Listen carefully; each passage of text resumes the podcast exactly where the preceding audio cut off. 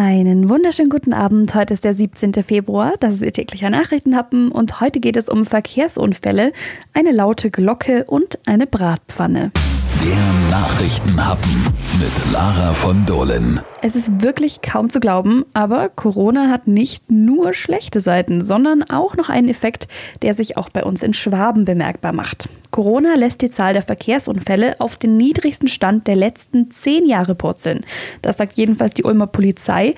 Die hat jetzt ihre Unfallstatistik für 2020 veröffentlicht. Demnach gab es im vergangenen Jahr rund 20.000 Unfälle im gesamten Bereich der Ulmer Polizei. Der umfasst die Kreise Alb-Donau, Biberach, Göppingen, Heidenheim und die Stadt Ulm. Im Vergleich zum Vorjahr ist die Zahl der Unfälle um 17 Prozent gesunken. Auch die Zahl der Verkehrstoten sank von 31 auf 28. Die Polizei glaubt, dass das tatsächlich vor allem mit den Corona-Beschränkungen zu tun hat. Durch den Lockdown war deutlich weniger los auf unseren Straßen, sagt die Polizei. Übrigens, auch in ganz Baden-Württemberg ging die Zahl der Verkehrsunfälle zurück, und zwar um 18 Prozent. Das ist doch was. Das ist die St. Martin Kirchenglocke in Blaustein. Die soll zu laut sein und auch nicht besonders schön klingen. Die Stadt will sie jetzt leiser stellen lassen, auch weil auf dem Marktplatzareal direkt gegenüber der Kirche ein neues großes Innenstadtzentrum entstehen soll, die Blauhöfe. Blausteins Bürgermeister Thomas Kaiser.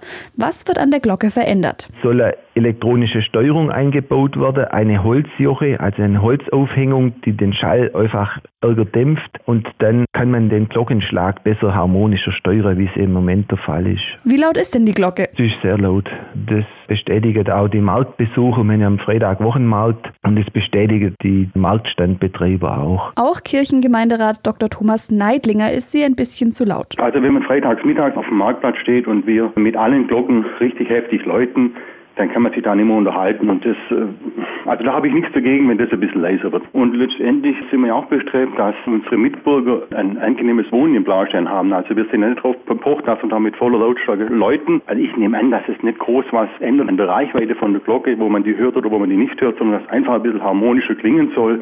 Und dann haben wir als Kirchengemeinderat auch nichts dagegen. Vor etwa 20 Jahren haben wir uns im Kirchengemeinderat dazu entschlossen, den Stundenschlag bei Nacht abzuschalten, damit einfach die Bewohner am Marktplatz ja eine ruhigere Nacht haben. Und vor etwa zehn Jahren kam ein Glockenbeauftragter von der Diözese auf uns zu und da mussten wir den Klöppel tauschen. Das heißt, den Klöppel von der Glocke mit einem anderen, mit einem weicheren Material und dadurch sollte auch das Geläut ein bisschen harmonischer klingen. Was sagen Sie zum Hilfsangebot der Stadt? Dieses Angebot von der Stadt, dass die uns da praktisch diesen Umbau da machen für diesen Glockenstuhl, damit das Geläut harmonisch ist, das ist eigentlich auch in unserem Interesse. Also das kommt uns so, sage ich mal, entgegen. Die Kosten fürs Leiserstellen der St. Martin Kirchenglocke liegen bei rund 30.000 Euro.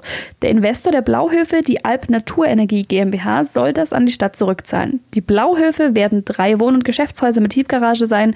Sie sollen Blaustein wertvoller machen und die Innenstadt sozial und wirtschaftlich beleben. Der Nachrichtenhappen. Das Beste zum Schluss. In Konstanz ist ein älterer Mann nicht auf die Betrugsmasche von falschen Polizisten reingefallen. Ganz und gar nicht. Stattdessen hat er sie an der Nase rumgeführt. Die Betrüger haben ganz klassisch bei ihm angerufen und ihm gesagt, dass sie zurzeit in der Gegend wegen Einbrüchen lieber mal die Wertgegenstände einsammeln, nur um auf Nummer sicher zu gehen natürlich. Dafür sollte er wertvolle Gegenstände in eine Tasche stecken. Die Polizei würde die dann abholen. Der Rentner hat aber den Braten gerochen.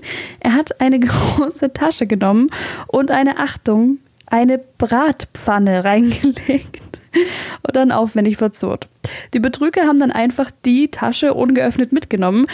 Die richtige Polizei hatte natürlich auch verständigt, die konnten den Betrüger aber nicht ausfindig machen. Der Betrüger hatte wohl eine blonde, schulterlange Zottelperücke auf und trug einen olivfarbenen Parker. Wer was weiß, kann sich bei der Polizei in Konstanz melden. Der Mann hat richtig gut gehandelt. Andererseits, so eine ordentliche Pfanne kann schon auch ziemlich teuer sein. Hoffentlich bekommt er dafür zu Hause keinen Ärger. Wie die Betrüger geschaut haben müssen, also Wahnsinn. Tolle Geschichte zum Feierabend. Genießen Sie ihn. Wir hören uns morgen wieder. Bis dann.